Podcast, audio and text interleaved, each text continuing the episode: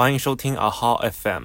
这是一档由 AHA Club 经验星球推出的对话访谈类节目，旨在帮助大学生消灭求职、留学等方面的信息差，通过前辈的经历与感悟，点亮属于你的 AHA Moment。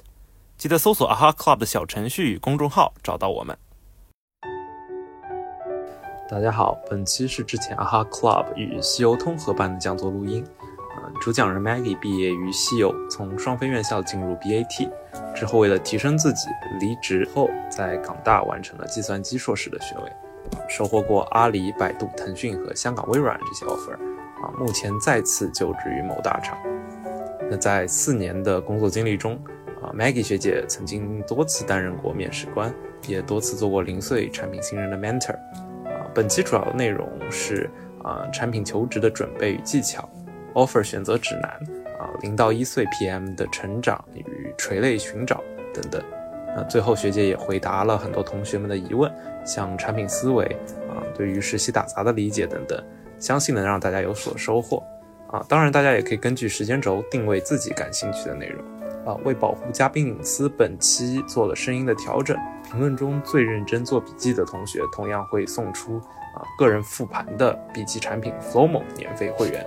好，那我们正式开始。这边，然后还有在香港的时候，嗯，然后是做一个呃微软云，然后呢，我大概分了三个方向，第一个方向是金融产品，然后还有运营支撑产品，还有平台型产品，我都有涉猎，然后自己的一些项目经验就是，呃。零到一的一个搭建平台和产品的一个搭建，然后还有包括你们众所周知的，比如说一些春节抢红包啊，还有一些春晚上面的一些项目，然后包括什么集福类的项目啊，就是一级产品项目的一些 owner，然后包括在大厂里面也担任过公司的内训师，然后还有呃零碎产品的一些 mentor，还有包括呃你们非常感兴趣的一面产品的面试官和群面的面试官。对，然后右下角是我在阿哈 Club 的上面这个一个个人的一个主页。如果你们就是有一些问题，然后想单独咨询我的话，也可以在这个上面约我。对，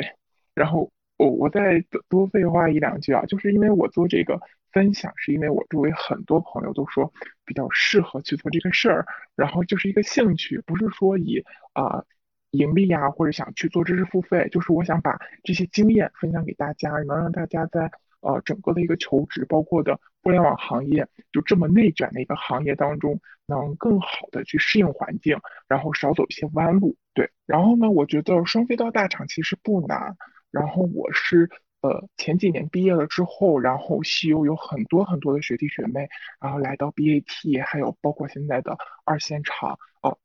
呃美团啊，然后还有包括，嗯，很多这样的一些，呃，都很优秀。我今天就是想从四个方面去讲，第一个就是学，还有第二个方面是做，第三个是写，第四个是面，就是这四个方面其实是缺一不可的。然后你要是想去做产品的岗位，你首先要知道了解，知道什么是产品的岗位。就是比如说，你要去通过什么样的方途径去了解？就是说，比如说，人人都是产品经理啊，运营之光，然后用户体验要素这些，呃，书籍类，你去了解它是一个什么样的一个产品岗位。然后你有一个宏观性的一个具象对产品的一个概念上的了解了之后，然后你再去在实体当中去了解产品岗到底是做什么样的一个事情的。你不能说我去找工作，我除了贪图它的钱财。然后我贪图他的名声，一听哦，产品经理都是个经理呢，我一定要去干这个活儿，然后导致你对他的内涵没有一定的了解，你去盲目的去面试，实际上对于你来说，自己来说是一个不负责任的。然后你要去，呃，尤其是酒店的学生，然后一定要有一些计算机相关的基础知识，这对你的面试来说是一个非常好的一个呃优势，甚至说你可能嗯在学历上呃。拼不过九八五二幺幺，甚至拼不过呃 top two 啊，然后还有那些呃学历碾压你的人，但是你用这些东西就可以去碾压他们。比如说我代码呃从工程师序列转到非技术序列，或者是我在呃学校有一个非常好的一个代码编程能力，然后我对于一些整个的技术架构有自己的一些体验和理解，然后这个时候你的优势就会非常明显。然后第三个可能就是在你面试的时候，你要去了解一些，嗯，JD，JD 可能是一个比较呃名词，就是比较专业化的名词，它的全称叫做 Job Description，就是岗位描述。然后你要去针对你想面试的这个岗位，一条条去把你自己往里面去框。就比如说，嗯，你要他要要求你去了解整个互联网行业，比如说一个呃商业化。商业化的那个产品经理可能就会要求你了解整个的一个商业模式，marketing 是怎么样的一个运作模式。那供应链的 JD 可能就是说啊，我上下游的供应链是怎么样去协作的。那这些你要去面试的时候，你都要对每一个 JD 有一个了解和评估。你要去怎么样去投这个简历？你要去找哪方面的一个嗯，就是产品经理的一个相关岗位和垂类。这个是你要学的一个三大四大模块，你首就是一些比较基础的一些学，让你要加深一些学呢，你就可能就学一些，嗯，你有一些实习经历了，然后跟着 mentor 或者跟着导师，然后你了解一下产品整个的岗位流程，在中间哪一个环节需要你去发力，你有哪些短板需要去补齐，这就是根据每一个人针对每个人不同的点，然后你再去学习。那第二个点呢，就是做，就是。嗯，我接到很多零碎的产品经理的一些呃疑问，就是，哎，学姐，那我怎么样才能去嗯入门，更好的进入到这个行业当中去？因为因为西游有很多，比如说自动化啊，然后还有包括呃经管类啊这样的一些学生，虽然他是在邮电里面，但是呢，他做的事情可能就不像呃通信工程啊，或者是软件工程这样特别偏互联网方向。那这样的同学要怎么样去？转变这样的一个嗯思维模式啊，怎么样去切入这个行业？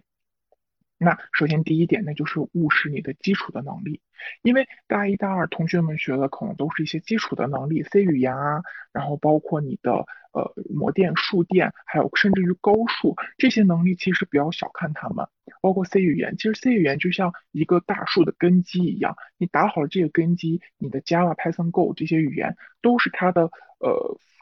树枝上的枝丫，然后你把这个大树的根基打好了之后，然后你的枝丫其实就是学起来会很快，所以你千万不要去小小去你的这个基础的能力。那还有包括其他一些可以切入的点，就像公号运营啊，然后视频剪辑。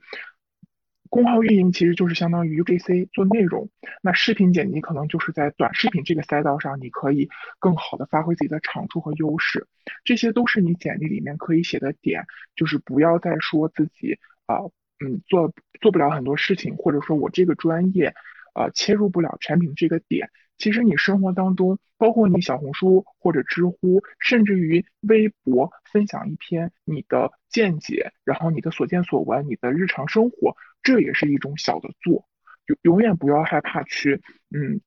觉得你做的事情或者你根本没有办法去切入点，只要你想切，做个 B 站的呃博主，然后拍拍你的 Vlog，然后都可以切入到互联网的这个点里面去，就看你能不能去尝试。每一个小点你都可以。精准抓住，然后着重去戳到它，然后这个时候呢，比如说你是一个 B 站的十万粉丝的一个博主，嗯，这可能就是有有有点有点大哦。然后你在你面试的时候，然后你跟面试官说啊，我是一个 B 站的博主，然后我有什么样的一个用户的经验啊，什么什么之类的，怎么样吸粉？怎么样吸粉？从互联网的行业来讲，就是用户增长。那怎么样去运营你的这个公号呢？那其实就是运营支撑，做活动啊，活动类目运营啊，或者是电商类的垂目垂类的一个运营，这些都算。那第三点就是写写，你首先要有一个出彩的简历，就是你的简历一定要非常的呃简洁干练，就是写简历一定是呃怎么说，就是有要有自己的一个。呃，知道自己问题在哪，然后总结出来属于自己的一套方法论。然后，如果你对就是修改简历你有问题，或者觉得哎呀我这个简历怎么迟迟通不过面试官的筛选，那你也可以来找我，可以一对一的去给你改一改简历。因为你自己看你自己的简历，一定是就是觉得啊它好完美，哎呀我不知道要该怎么改。但是别人一看你的这个简历，就觉得哦问题就在哪里，可以可以很快的帮你精准的指出这个问题。然后呢，就是修炼自己一套完整的产品葵花宝典。因为我在带实习生，包括呃让零碎的产品入门的时候，我一直觉得，你要有自己的一套方法论，因为所有的。嗯，包括公众号啊、文章啊、书啊，它其实都是一些成体系的方法论。当你一直陷入纠结于他们的那些体系和方法论的时候，当你遇到一些你自己独有的问题的时候，你是没有办法去解决的。就是方法论这个东西，你可以借鉴，但是一定要总结出来属于自己的一套呃解决问题方式方法的一个东西。对，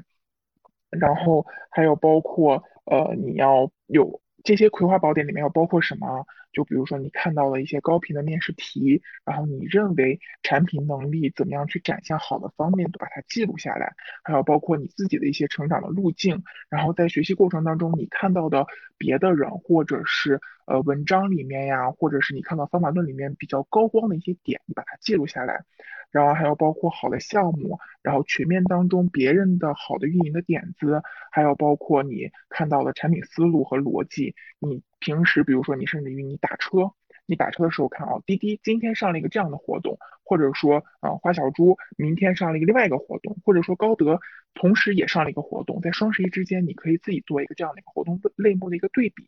然后你可以写一篇。有一些自己的一些心得啊，然后慢慢长此以往的积累，那就这个就属于你的自己一套的一些方法论的一些东西。然后呢，再去跟一些大咖去交流一下啊，觉得自己理解上有没有什么偏差，然后这样就不断的在纠正、累积、纠正、累积、沉淀、累积、沉淀、累积的过程当中，你就会慢慢的输出自己的一整套的一个东西，就是属于自己的非常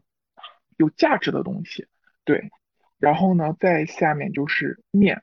面试呢是每一个每一个就是怎么说呃学弟学妹都比较头疼的事情，因为面试就像于就相当于相亲一样，就是你也不知道面试官有没有看得上你，但是你已经非常努力的展现出来了，你有几套房，你有几套几辆车，然后你家有多么豪华的一个配置，然后要我吧，我可以完全匹配你的这个这个岗位，但是呢就是。你就是不知道面试官能不能把你的这些亮点都能看到眼里。可能面试官想要的，比如说面试官想要的是，哦，你家要一个奔驰，但是你家是个奥迪，然后面试官可能觉得啊不太匹配，下一位吧。但是其实不是你的问题，可能是面试官他的要求和你没有一个 match 的一个动作。但是这不代表你不优秀，所以一定在面试过程当中，就是嗯，不要觉得自己非常的。挫败感，因为你十十场面试里面九场你可能都会觉得，哦，我没有面过，或者是我很有挫败感，这样的话对自己打击是非常大的。一定要有一个呃非常自信的一个状态去面每一场面试。你只有对自己自信了之后，然后你才会呃非常有一个强有力的输出去打动面试官。对，然后如果说你。在群面或者单面当中有各种各样的问题，你都可以来单聊我，因为面了很多很多很多同学，就觉得其实问题就是分那么几大类，然后，但是有些同学就是从这几大类的问题当中没有办法把自己捞出来，就是放在一个局外人里面，局外人去看自己的这个问题，导致然后慢慢很消沉，然后就慢慢放弃了产品这条路。其实没有那么严重，都是可以解决的，对，然后就是。嗯，你要在面试不断的面试过程当中去要复盘，复盘是要比面试更重要的一个环节。你只有把你前面的面试技巧，还有包括你的面试的整个过程，你从自己静下心来复盘，包括。呃，你的问题还有你没有打上回来的点，你觉得好的点、不好的点，你都想一想。这样的话，你就能发现自己的长处和优点。这些长处和优点就包括逻辑的思维能力、你的创新能力，还有包括项目 owner 的一些能力，你都可以就是脑子里面有一个这样的一个整体的一个体系。你下一次的面试该怎么样去体现你的优点，规避你的缺点？然后你比如说抓到了自己五六个优点，你可以。着重一一到两个点去突出，然后训练自己给面试官有一个不一样的感觉和体验。然后你在整个的一个面试过程当中，你要为自己描绘属于自己的一个用户画像。我到底是一个什么样的一个产品？是决策型产品呢，还是执行型的产品？还是搞策划的？还是呢说是嗯，我是做用户增长的？就是这几大类的产品，你比较适合做哪一类？然后呢，在不同的一个岗位面试的时候，要突出自己的这些能力的一些指标特征。前面我也讲到了，你要了解 JD 然后你要去评估你每一次的面试，然后呢，你的 JD 在和你自己的一个用户画像做一个 match 的一个动作了之后，然后你就知道你这个岗位的成功率有多少，你该在每一场面试当中怎么样去表达自己的优势，把自己的一些劣势，不要让面试官在面试的时候看到你，因为劣势一定是可以转化成优势的。但是现在，嗯，比如说在那么短短的三十分钟，甚至是十分钟的单聊过程当中，怎么样持续输出你的高光亮点？然后让面试官一下就是抓住你，然后就说好，我要要的就是你，别人我都不要了，就是就是这样的感觉。然后还有就是要突出自己的一些能力指标、一些特征，比如说我的代码能力，然后我的逻辑思维的能力，然后还有包括我的。Xro 啊，Sketch 啊，还有 PS 啊，剪视频呀，这些可能一些基础的一些能力，还有更高层次的一些用户的一些增长一些能力，如果你能有这样的一些经历的话，在面试官面试的时候能体验出来就会更好。所以我觉得，如果你要从嗯咱们邮电，然后想去 BAT 啊，或者是呃头部的一些互联网公司，你可以简简单单的就是从这四个方面去着重去入手。我就是说，呃，以我的一些。嗯，经验啊，还有包括面试了很多同学之后，我觉得如果你真的找不到切入点，你可以从这四个方向去做，是大概率是没有错的。然后，嗯，如果你觉得还是有一些其他的一些问题，对你也可以呃私聊我，对，然后给你去单独去解决你的一些方法，对。然后还有就是怎么样去呃进行一个自我评估。和你怎么样去评估一份 offer 的选择，因为你自我评估，你找工作一定是让你你自己去找工作，所以呢，就是我标黄的这句话，就是建立属于自己的一个优先级。什么叫做属于建立自己的优先级呢？就比如说啊，有的同学可能为了和男朋友女朋友在一起，我的 base 地一定要是北京或者上海或者深圳或者广州。或者是我要留在西安，那你的这个优先级肯定就是我要和我对象不要异地恋，然后这个优先级是最高的。然后除此之外，可能是我要留在家里照顾父母啊，这样的各种各样的原因，因为每个人都是不同的优先级序列的，所以啊，你就要建立属于自己的一个优先级啊。我找工作我看我是什么？那首先第一 part 我就要跟大家分享一下，就是怎么样进行一个自我的评估。然后大致呢，可能就是分呃四个方面。然后第一个就是 work for your next boss，就是你在这份工作当中你想学到什么东西。比如说我要去做自己的商业化，或者说我想去做百度的一个搜索。那我百度搜索之后，我了解它的搜索排名了之后，我是不是可以跳到下一个大厂去做其他类似于呃策略类呀，或者说是一些呃推荐算法类的一些产品经理？那比如说你要去阿里想去做手淘，我去做电商，那我做电商，我是不是下一步我去跳就跳拼多多，或者是跳美团？然后如果说我想去做一些金融类的产品，像蚂蚁金服，那我是不是想回到银行去做一些传统的行业？然后包括我可能想去做一些理财类呀、基金证券类的一些产品经理，这样的一些产品的规划，简单的规划就是说，嗯，你要有这样的一个概念。然后第二个就是说学习的深度和广度，啊，怎么说呢？就是这个可能会比较宽泛一些，因为同学们可能对于，嗯，这个工作来说，可能，呃，首先它的一些大厂的名字可能会把你们吓住，比如说阿里、腾讯、百度、头条，这个名儿夸夸夸砸到你头上，你就会想着，哦。我要去大厂，不管它是像屎一样的岗位，哪怕我是像黄继光赴死一样，我要去给他填坑，我要进去到这个岗位去。对这样的思路，其实呃也不能说他错，就是他有一些大厂光环嘛，然后也都能理解。但是就是第二点，你是不是把他的学习的深度和广度排在你的优先级里面去？就是你要觉得嗯，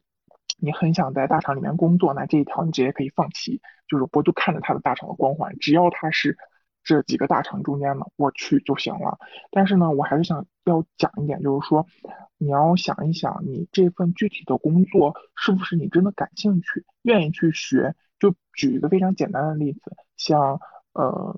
阿里里面的电商，就电商系，不说阿里，就说电商系，电商系包括清明节它都是有大促的。就是三天一小促，五天一大促，你可能连周转都要在公司里面待，那你这整个的一个，嗯，就是思维的高度紧张，包括你二十四小时 on call 的状态，你能不能接受？还有包括他学习的东西。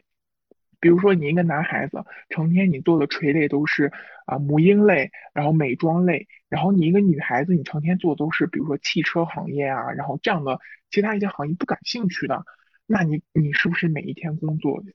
工作就去工作犹如去上坟，甚至去比上坟还不如？那你是不是就根本没有兴趣去学？慢慢的你可能就会觉得，啊真的好累好疲惫呀，就感完全感受不出不到乐趣。更不要去说学习了，所以说这个学习的深度和广度的前提条件就在于：第一，你是否感兴趣；第二，就是你愿愿不愿意去学；然后，嗯，第三个就是说待遇，对吧？你都是就是，嗯，待遇这个词就是很敏感，是不是？然后你要想一想，这份工作能不能值不值得你，呃，就是去付出你自己。的全部，比如说一个月给你八千块钱、五千块钱，你愿不愿意为爱发电，对不对？然后我也不愿不愿意，就是想去做这个产品经理了之后，然后嗯，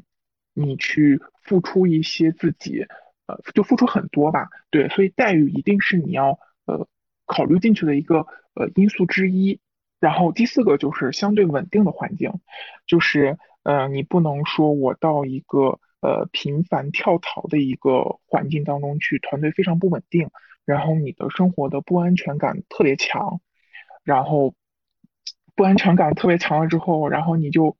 觉得啊，我成天都活在一个非常，哎呀，我这个团队会不会解散？哎呀，我这个项目会不会直接就被 leader 直接就被砍掉了？啊，我这个要怎么办？那个要怎么办？那其实你。天天脑子里面想的都是这些事情，然后可能天天都在办公室里面左听一耳朵右听一耳朵，说啊今天那个要换组啊，明天那个要跳槽啊，后天我们这团队要解散了，那你根本完全静不下心来去，就是 focus on your work，就是完全静不下心来去把你的这些摊业务搞好，更不要去有一个产品经理上的一个就是进步，对，所以我具体罗列了这四点。然后呢？但是我想跟大家具体的分享，就是说建立属于你自己的一个优先级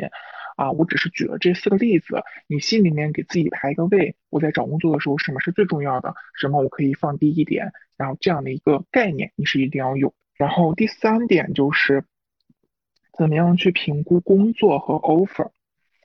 呃，这一 part 的重点就是尽可能多的获得消息，然后消除信息的一个不对称。对，然后什么叫做信息的不对称？我相信就是学弟学妹可能都知道，就是可能公司掌握的信息很多，然后你掌握的信息很少，你傻不愣登的，然后去面试，HR 骗你说什么就是什么，然后你就被忽悠的团团转，然后一进一进公司觉得啊完全不是一个样子，然后这个时候你像你的沉没成本，然后包括你换工作的成本都很大，对，所以你一定要在你评估工作和 offer 的时候，然后一定要尽可能多获得消息，然后消除这样的不对称，让你站在一个非常 balance 的一个角度和 HR 去沟通，然后甚至和你的 leader 去沟通。然后从这一 part 呢，我就跟大家讲四个维度。然后第一个维度就是公司的一个整体的一个评估，对公司整体的评估就是巨头和大型是一类的公司。然后这块呢，可能你就是要在里面去做一个螺丝钉的岗位，然后它的名气很大，但是你的成长很慢，你可能每天就是做一份 Excel，或者是去跑一些数据，看一些 Circle，然后可能一年内工作也就是没有大的波动和起伏，然后慢慢的可能上手会比较慢，需要两年到三年，然后如果运气好的话，可能 leader 会带着你一起去做很多事儿，然后呢，公司。然后下来就是中型的，中型就是说有一定的规模，然后它的一些商业的模式是会被验证的，然后它也是已经开始盈利的，然后这样的公司就是，嗯，可能它有了有发展了五到十年了，然后你可以当做是一个跳板，然后你从这个公司可能就是这个公司就是中型的公司，大家可以理解成现在市面上说的独角兽公司，就可能在这个行业里面它做的是 top one。然后，呃，你但是呢，它的公司的体体量可能不如那些巨头的大，但是呢，就是，呃，你要去不断的去适应，完了之后你不能在这个公司长待，然后你最终目的还是要到一个大的环境里面去把你的能力进行一个呃 update 一个升级一个提升，对，然后呃，所以你这个中型的公司是这个样子的，然后还有包括创业型的公司，那创业型的公司就是有这么有一个误区需要跟大家分享一下，就是呃，它可能是嗯可以使你快速成长。就是，但是也可能使你是没有成长路线，失去应届生的资格。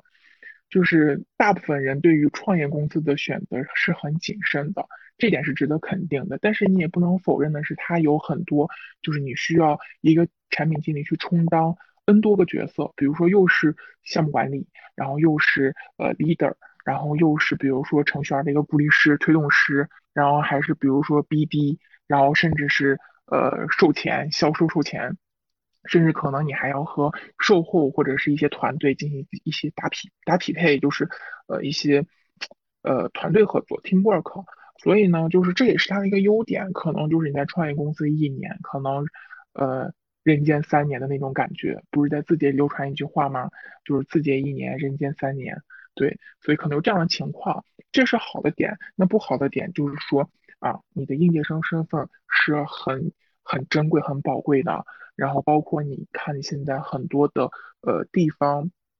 它都会有一些优惠的政策，包括你去参加国考、省考，还有一些教师招聘，它都会有一些呃对应届生有些优待。如果说你把你这么宝贵的一次机会给了一个创业公司，那一定是要经过多方位的评估之后再选择这个 offer。然后第二个就是和自己的优先级进行一个匹配。就是你不能说我这个公司在北京，然后我要留在西安，那你去面试它的意义其实就是为零，你只能去增加一个面试的经验。然后你根据第二点，就是我刚举一个非常简单的例子，那你就可以就是说，嗯，优先安排你的面试经历，你要分开，你不能说我每一场面试我都是没有，我都要去拿到他的 offer 的。你针对每一场面试，你一定要觉得自己去是是去刷经验的，还是去呃，比如说我要去拿到他的 offer，或者说我想去体验一下这个公司的呃 HR 啊，或者整个一个氛围文化是什么样子的。就是你每每一次的面试经历一定是有侧重点的。比如说像我刚才举的那个例子，公司在北京，然后你想想的 base 在上海或者在西安，那你就去刷这个面试经历，那你的精力就少放一点在这个上面。然后你着重去准备你想去拿到 offer 的那些公司，然后这样的话你不至于太累，然后呢你有更多的精力，然后还有还有就是从这样的一些面试，每一次的面试你都有能有所收获，对，这是第二点我想讲的。但是就不是说让你放弃啊，就比如说这个公司你一看哦，我肯定铁定不去，那我就直接放弃。每一次面试的机会都特别宝贵，每一次你都可以学到不同样的东西，包括可能。群面可能群面你就被刷下来了，或者是呃单面，甚至到了总监面，然后和总监聊了很多问题，你觉得聊得很好，但是你没有过，对，这样都是你值值得复盘深思考量的这些问题。所以每一次的面试经历都不要轻易说放弃，因为每一次都是很珍贵。你想你的简历从千军万马杀了出去，然后你不去面试。这多可惜啊！你说让那些被刷掉的人来说，多么羡慕嫉妒恨你，你你是放弃多么一次宝贵的机会。所以就是大家尽可能的都要去参加面试，对。然后第三点就是自己面试的岗位就是要全方位的去评估。就是这个要怎么说呢？你面试的岗位全方位的评估，就是比如说我举一个特别简单的例子啊，这句话可能很多学弟学妹不太懂。举个例子，可能你们就懂了。就是说，比如说很多的职场新人，他没有问清楚，我稀里糊涂就去了这家公司了。就比如，他只是说一个非常概念性的说啊，内容产品经理或者平台产品经理，我没有跟入职之前没有跟我的 leader 沟通好。然后你稀里糊涂去了之后，发现哎，这个不行，那个不好，或者说 KPI 给我定的太高，OKR 过程量我完全达不到，然后我也没有预算，没有资源，自己也什么都做不了，然后没有。干多久，然后你就想去离职，这就是你在你面试之面试的时候，甚至于说你和你 leader 沟通的时候，你没有沟通好，你没有评估好，就是你要怎么样去具体是做什么事情。比如说一个团队里面，然后让你去做呃新媒体运营，或者是让你去做内容产品经理，但是据你了解到他的一个 team 里面已经有这样的一个人存在了。那招你进去是做他的 backup 呢，或者还是说做一个呃打杂的，用这个名目把你招进来去做一个打杂的一个新人？这样子就是你在之前了解了之后，你可能更好的能去判断一下，你之后进去要做一个什么样的事情，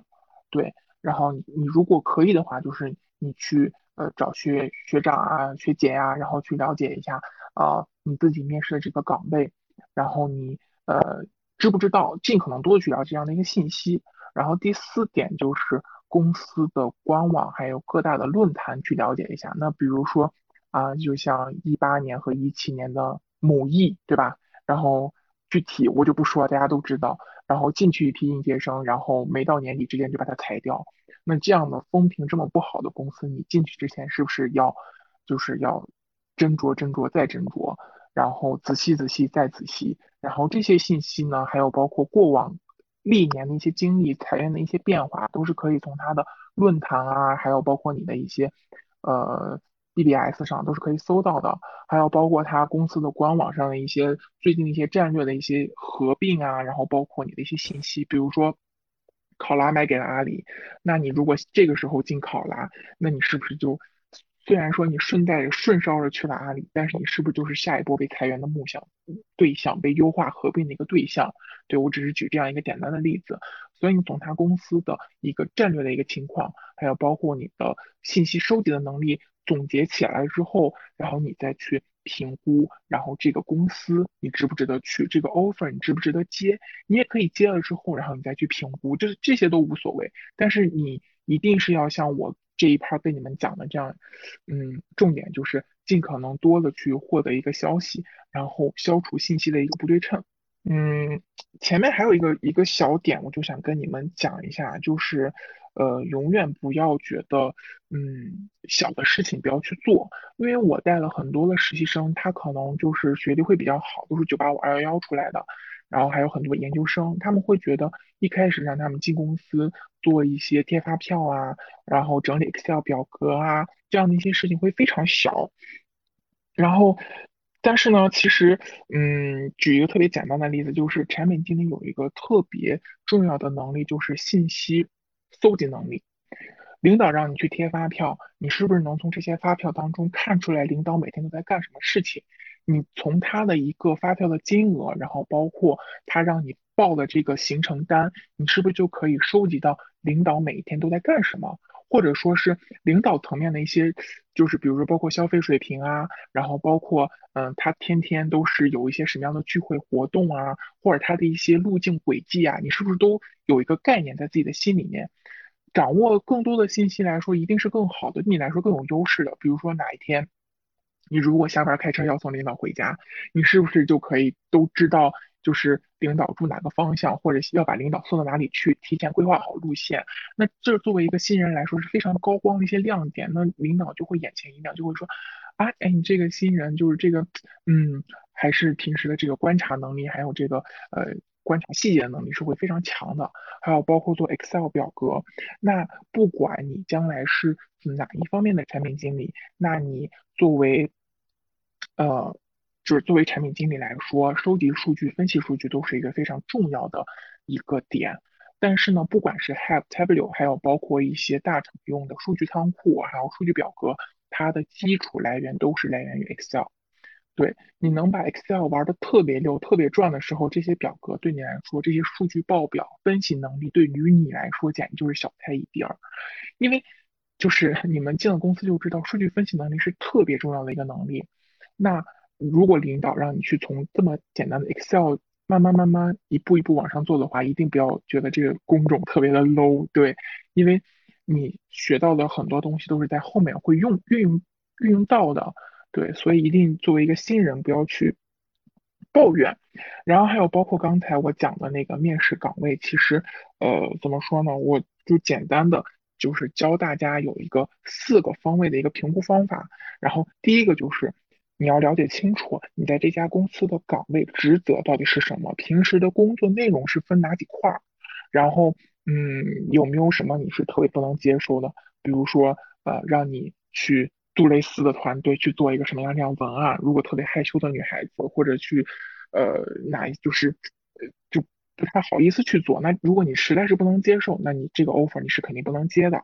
然后呢，第二块就是你要去了解一下他的团队架构，他这个部门有多少人，然后都分别负责哪一块儿。然后就刚才跟你们讲的，用团队的结构去反推你的一个工作职责。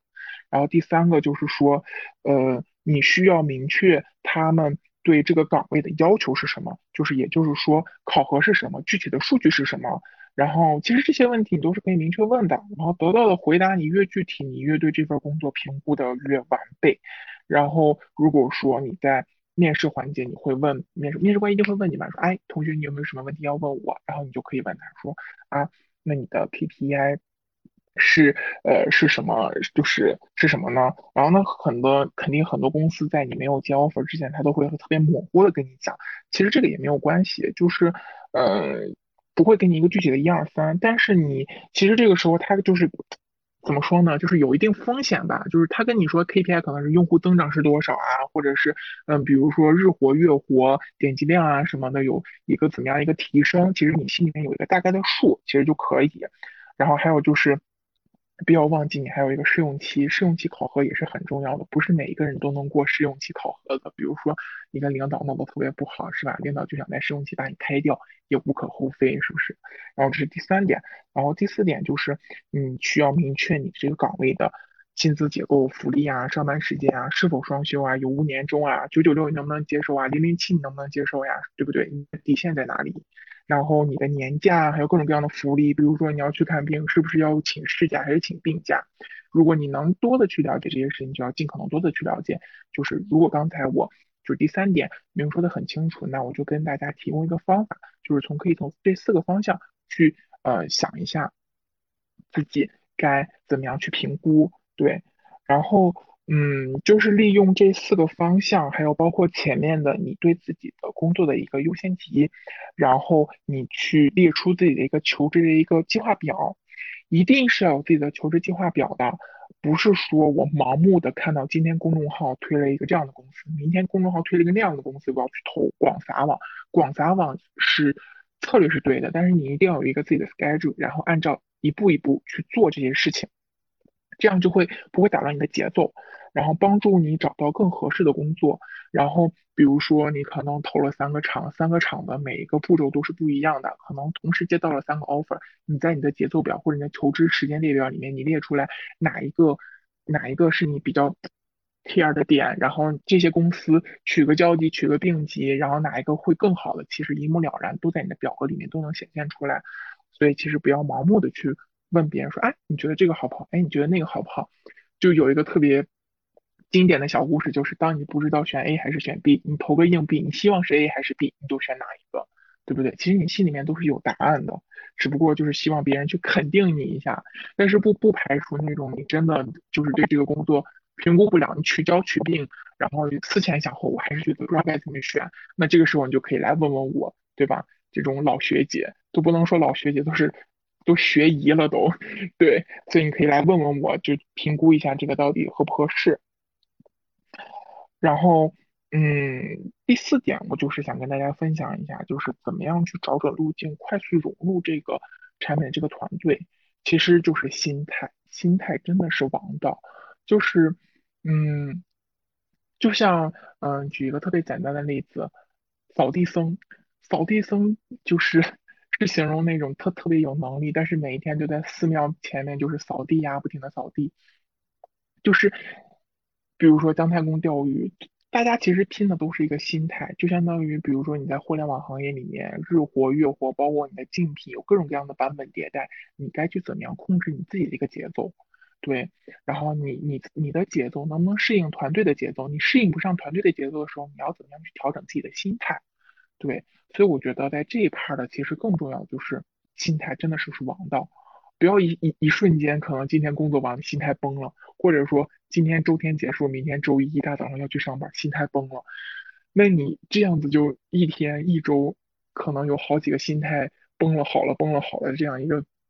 建设，那可能对于你工作来说也不是很顺利。对，然后第一点就可能肯定就是大家老生常谈的转变学生思维和心态，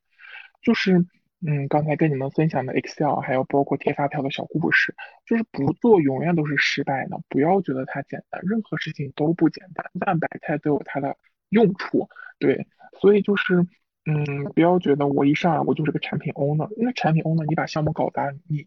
就是你就是要被开了的那个人，对不对？所以就是没有金刚钻，不要去揽瓷器活，自己有。有多大能力去干多大的事情，我们不怕慢就怕站，不要觉得事情小就不去做，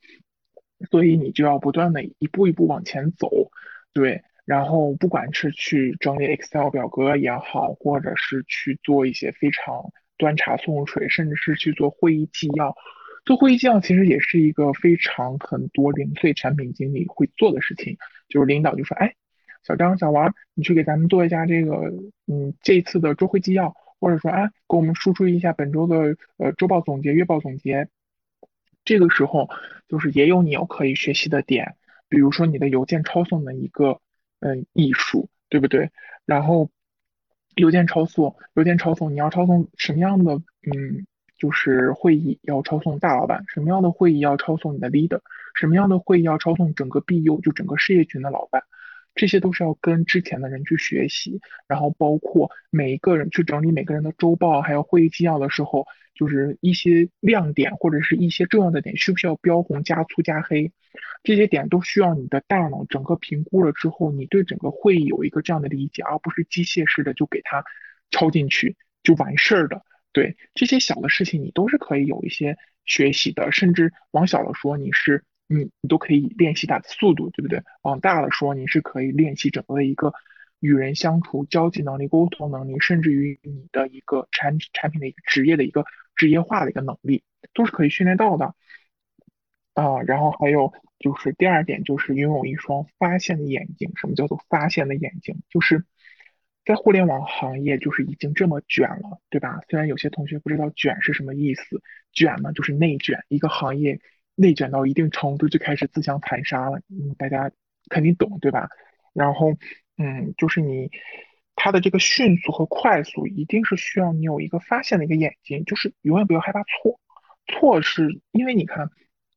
所有的商业模式都是经过试探、试验，然后不断的去总结，然后不断的有各种各样的错误之后，你才能成功的一个，就是一个一个商业化的产品。然后一定要去勇于去沟通。有人去说，有一些比较内敛的一些产品经理，他可能埋图去做做做，把原型图什么的都画的特别优美、特别好，然后一上产品平时会直接就被毙掉。那这样对你的自信心来说是一个非常大的打击。然后包括你可能零零七，然后天天都要睡到公司了，然后呢，你去画一个特别优美、精美的一个原型图，然后技术说不行，要毙掉。那你这个时候是不是就是心态就崩了，对吧？那你要怎么办呢？那你前期为什么不去找技术 leader，或者你的呃你的一些平时跟你关系比较好的一些技术，去问一下他这些能不能实现？你的技术 leader 有没有什么样的想法？你在不断的沟通当中去修改你的思维和你的迭代的一个版本的一个方向。那这样的慢慢，即使到了评审会上，哦，技术还要包括测试前后端都知道，哦，你这个版本是慢慢怎么样去演变过来的，然后你就会呃更好吧，更好的去融入。然后我觉得产品为什么有一双发现的眼睛呢？就是举一个非常简单的例子，你知道产，你知道就是你的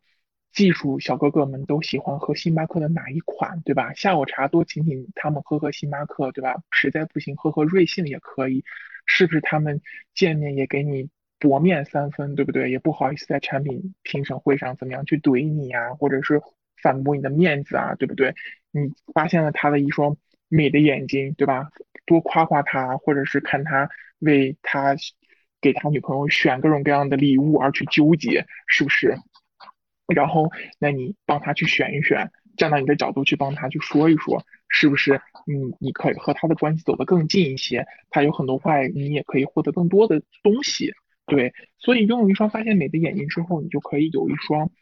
怎么说呢？收集很多很多信息的一个能力。对，所以。产品经理永远是需要高强度沟通的岗位，一定不要把嘴巴闭得特别紧。你有了发现的眼睛之后，你一定要有一个收集信息的一个能力，然后你的双商也是很重要的，情商和智商。呃，在产品经理这个岗位呢，智商不是很重要，情商是非常重要的。你不能，对吧？技术 leader 在会上给你举举一个非常呃相反的一个例子，然后你说不对，你的绝对不对，怎么怎么怎么怎么样的，这样的话，即使你很有道理，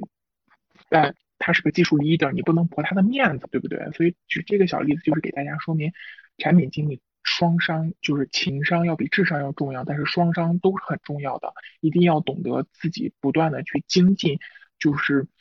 精进这个东西吧。对，这个也是需要一些天赋。对，然后就是第三个点就是当前的环境，还有自己岗位的一个评估，需要你迅速的补齐短板。那比如说你突然做着一个项目，然后领导突然跟你说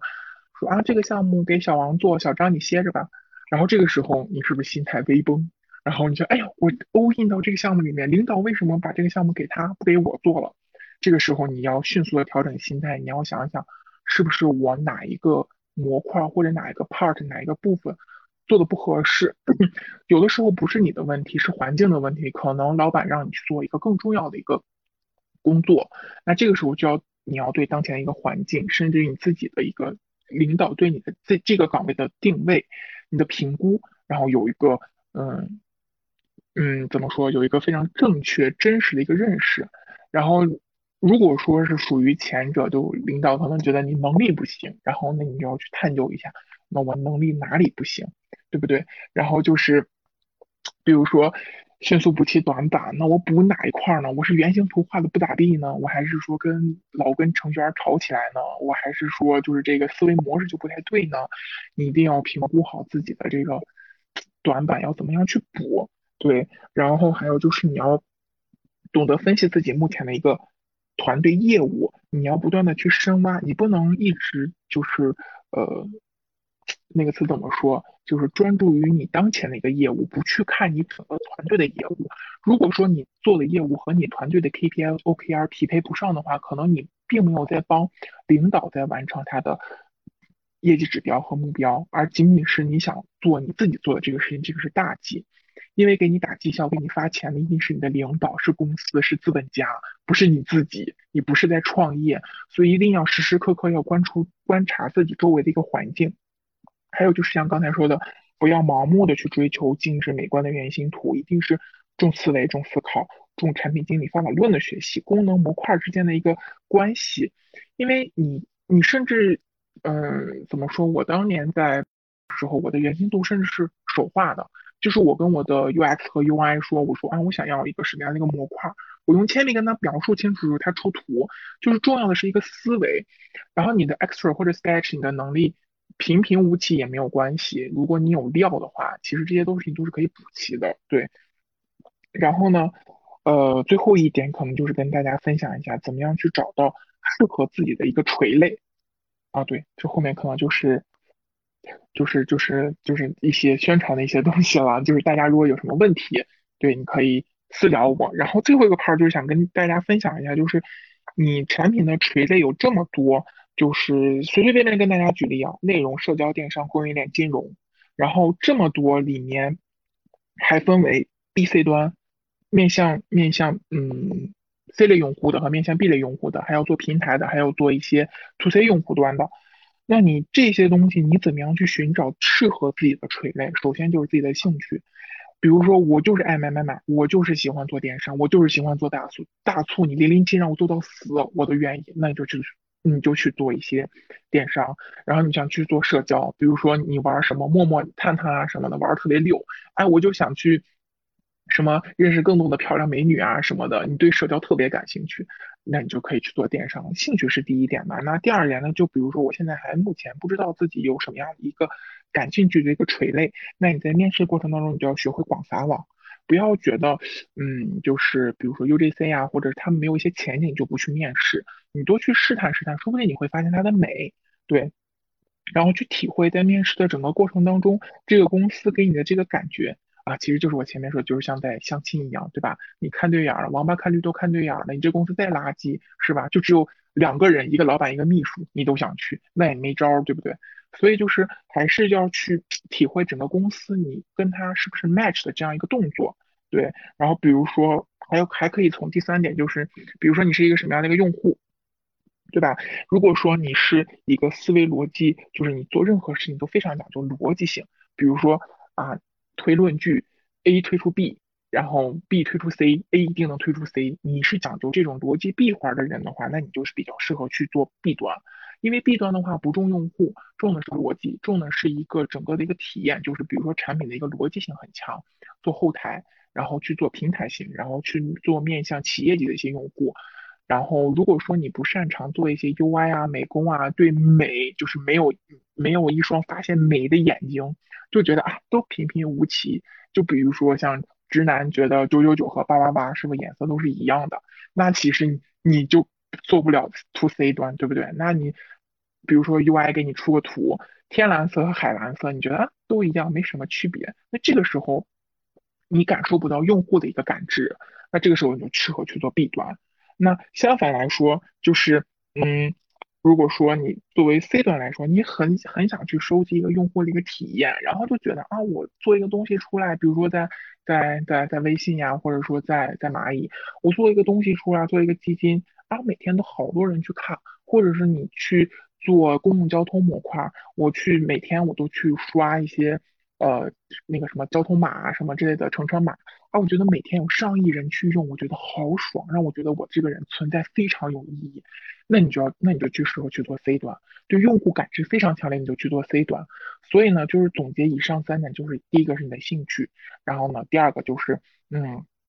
你自己去对这个公司满不满意，因为每个公司都是有基因的，你对这个基因满意了，那你其实做什么你都是很开心的，对。然后第三个就是你是一个什么样的人，你要把你自己的用户画像，就是嗯画出来。对，然后你要去想一想，你想做什么事，你适合做什么事情。但是其实这有一个点，就跟大家分享一下，就是 每一个行业都是有缺陷、有不完美的。对，就是一定要学会调整心态，因为三百六十行，行行都有缺点，你不能找到一个完美的工作。完美的工作可能就是在家收租，收租你可能还要去装修房子，对不对？还要去收租，还要去跑，然后是吧？你不可能躺到床上去给你。就是收钱呀什么之类的，所以任何的行业，任何的，尤其是产品经理，各种各样的垂类，随着时代的发展，它一定是有各种各样的缺陷问题出现的，所以一定要勇敢的去接受和拥抱它的一个嗯缺陷和不完美，然后你要尽可能去发光发光发热它的长处，它的优点，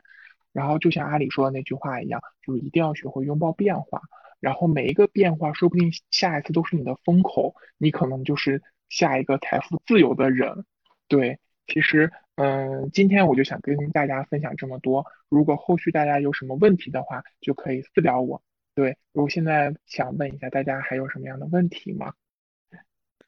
好的，我这边来说一下吧。非常感谢 Maggie 学姐对我们的一个分享。那其实我们之前也办过第，这是第七次讲座了。之前的话可能都是二一届的学生，那给我们的提供的视角更多的是如何找到实习，然后如何的进行这样的一个呃秋招的面试。那这样的话，这这次学姐呢不仅仅是讲了一些面试的一些经验，还包括一些入职之后的一些呃一些坑啊是如何避免的，你应该是怎么样去衡量一家公司，是吧？这样我觉得其实。呃，对于工作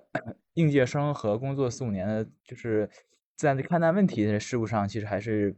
让我们自己本身收获还是蛮多的啊。这个是我的感受，那大家现在也可以问一下问题，然后我把这个口播先说完，然后就回答你们的问题。那我们首先来介绍一下我们两方的一个公众号，共同举办这次讲座的公众号。第一个呢，就是这个西游通工作室，它的定位本身是呃本校的一个互联网工作，然后主要还除了这个工作工作室以外呢，还有这个西游通的服务号。两那个两个主体主要是负责在校的学生的一个呃教务信息的，以及职前职前实习教育资源缺失等问题的一个解决方案。嗯，也是西游通也是呃希望西游的同学以及其他同学可以看一下他们的公众号如何运作的，他们的小程序是如何如何呃运营的。然后接下来呢，可能是我们的阿哈 Club，阿哈 Club 呢是二零届的 BAT 大厂 Offer E 自发建立的一个互联网交流社区。啊，最初呢我们是以互联网的产品为这个主打，现在呢。拓宽到了包括数金融、数分、战略咨询、留学线等等，所以说也是，如果同学们希望能够看到这样优秀的同学，呃，优秀的学生是如何，他们的一些个人事迹啊，一些经验分享啊，都可以欢迎关注我们的公众号。那此外呢，我们也有一个小程序，包括最右边的这个，这个就是 Maggie 学姐的呃 一个小程序，它可以进行一些咨询，一对一的一个咨询，也是让同学们可以呃很就一对一的非常近距离的去呃询问或者是咨询那些大佬们，那些别人家的孩子们是如何去达到这样的一个比较好的成绩的。那以上呢就是我们的两个呃公众号的一个推荐，然后再来看一下我们的一些问题吧。呃，怎么锻炼产品思维？其实产品思维，你要，嗯，我我不知道你问的是哪一个阶段的哈。然后，如果你是初级阶段的话，其实你可以这么想，就是你拿到一个 H 五的一个活动页面，或者说是你拿到体验一个下一个新的一个产品，然后，呃，就是你可以从用户角度和你如果是产品经理角度，你会怎么样去设计？比如说，呃，微信的拍一拍。微信的拍一拍，你想用户在用户角度，哎，拍一拍是不是很好玩？但是你作为用就是产品经理的这个角度来说，你想一想，他为什么要这样的一个拍一拍的功能？之后除了好玩之外，他是希望用户有什么样的一些嗯动作，或者是在什么样的一个情况下去触发这样的动作？然后你再结合一些分析的文章，你再想一想你的思维和一些大佬们那些文章的思维有没有更切合，然后你看一下你们的偏差在哪里，然后你再慢慢去锻炼这样的一个产品的思维一个上面的一个高度，对，只是比较简单的。然后如果你问中级和高级的话，下来就是你可以单独问我，因为这个就可能会比较成体系一些，我就稍微给你简单讲讲一下这样的一个小方法，对。然后我看。第二个是张碧云，他问说，分享金融相关的垂类具体有哪些啊？这个好多呀，就是金融全链路我都做过，就包括前端的银行的放贷放款，然后中间的风控，然后下，然后还有再往下下游的，比如说呃一些理财产品，基金借贷、花呗借呗，然后再往后的催收回款，然后还有再往后的，比如说逾期坏账处理。然后这些都是可以做的。然后你要想知道金融相关的垂类，我刚跟你说的就是金融全链路，它每一个模块底下都可以分为很多垂类。那比如说产品类，产品类可以分为借贷类，然后还有抵押类，然后还有包括你的一个理财类，然后就看你是做哪一个端的。所以你问的这个有点大。然后我刚给你讲的是，就比如说金融全链路是什么样的一个模模式和形态。对，你可以具体去对标一下，对。然后如果你有想问的具体问题，你可以在下面留言给我，对。然后这个汉娜她问经管类的话该怎么去补补补什么呢？是补产品思维还是补基础能力还是还是怎么样？这个不太懂。然后下一个是 book for next leader 是要提前想好以后的职业规划吗？啊，其实不是说你想好。后面很多种的职业规划，对吧？那你如果说你规划了四五年，你突然去当了老师，或者是当了公务员，那你这职业规划不是戛然而止，是不是？哦，你下面还有补充是吧？嗯，不是说只能在同一个垂类，就是说，嗯，比如说你在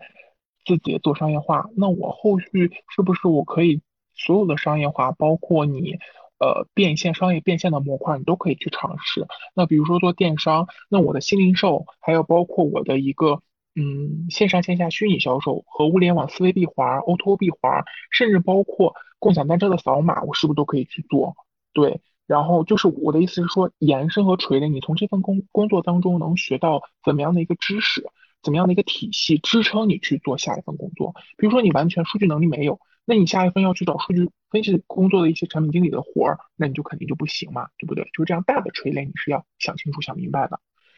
然后还有是核心岗的实习，本科 BAT 核心岗的实习，我啊，你是问我是怎么找到的吗？这个就是啊，我给你想一想怎么找到的。哦，首先就是。你投简历是要有一定的运气的，对。然后呢，就是其实你一开始的实习全部都是大厂的，你可以用，比如说你在西安做一些实习，西安不是有滴滴吗？滴滴还有各种各样的一些，比如说每日每日瑜伽，然后还有各种各样的中型中小型厂吧。然后你可以用这些实习做跳板，然后你有这样的实习经历了之后，你再去到大厂的核心岗位。然后比如说你的信息的一个捕捉能力，那可能是嗯。你看到你的一些职业分享的群里面啊，给你分享的一些大厂的一些呃岗位，然后你可以去投投简历试试看，然后这样这样那样之类的都是可以的。然后呃，就是其实就是一步一步的，没有人可以一步登天，对你一定是一小步一小步一小步去往上走的。所以说，你说如果一下子找到核心岗的实习的岗位，嗯，有这样的气运的人就是比较少。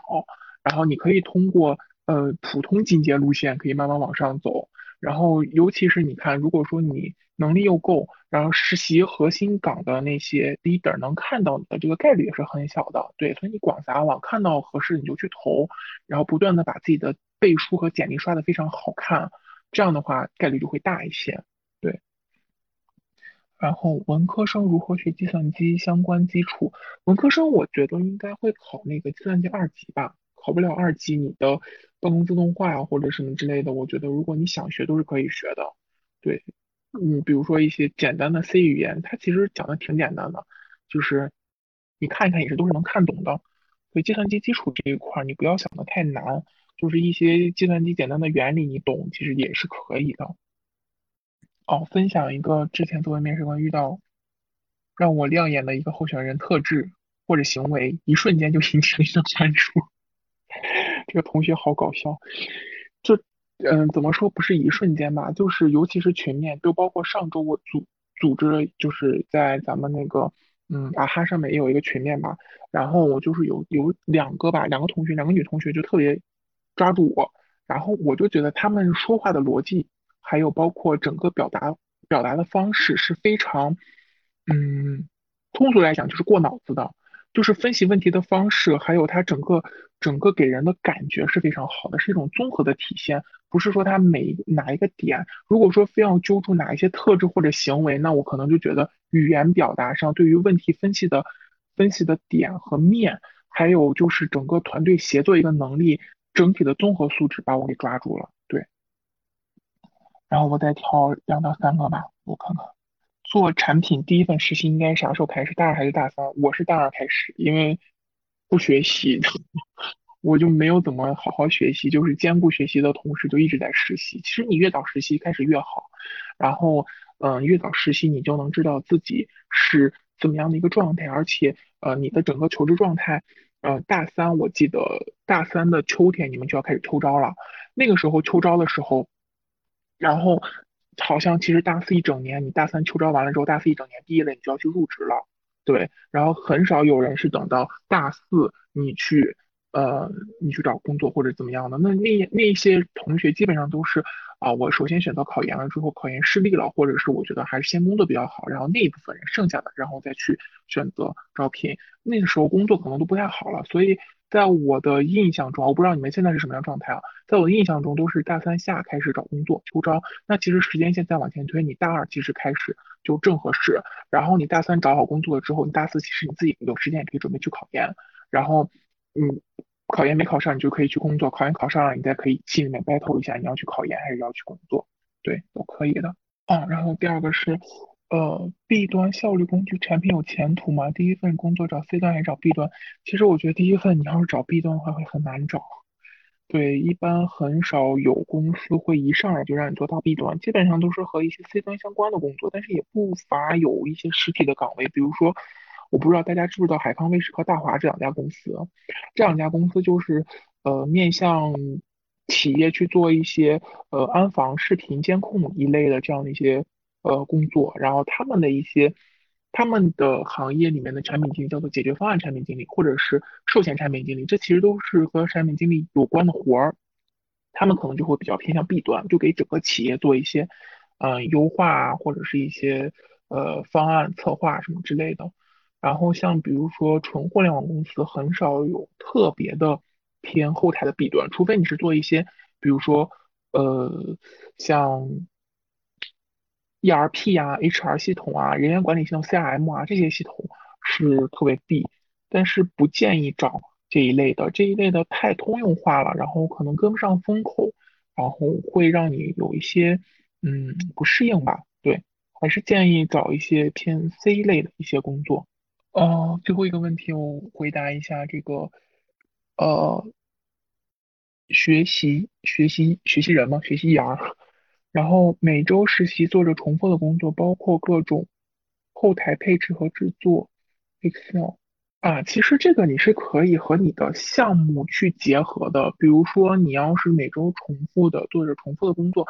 那其实你一定是这些数据的一定是有来源的，比如说我可能分析。嗯，你这一阶段，然后你用微信支付或者是用什么样的一些东西的人会比较多，那你的这些数据一定是嫁接项目上的。你可以把把这个项目说一下，比如说你在这个项目当中负责，比如说数据统计的工作啊，分析哪一些报表啊，或者这样的一些工作，不要认为它是打杂，你也是做了一部分数据分析的一些工作，只是统计比较简单而已。你可以把它放在一些项目上去写，如果你实在没有办法去写的话。对，谢谢学姐今天的一个分享和答疑。然后后续的话，其实这个这个社群呢，也是可以作为学姐的一个群面，因为学姐的群面面试官的经验非常丰富。然后大家如果有需求的话，我们也会在这个社群里面进行呃这样的一个排队接龙，然后去让学姐作为面试官去呃。指导大家的一个群面，以及如果有一些呃更加想去了解的话题呢，也可以扫描最右边的这个小程序的二维码，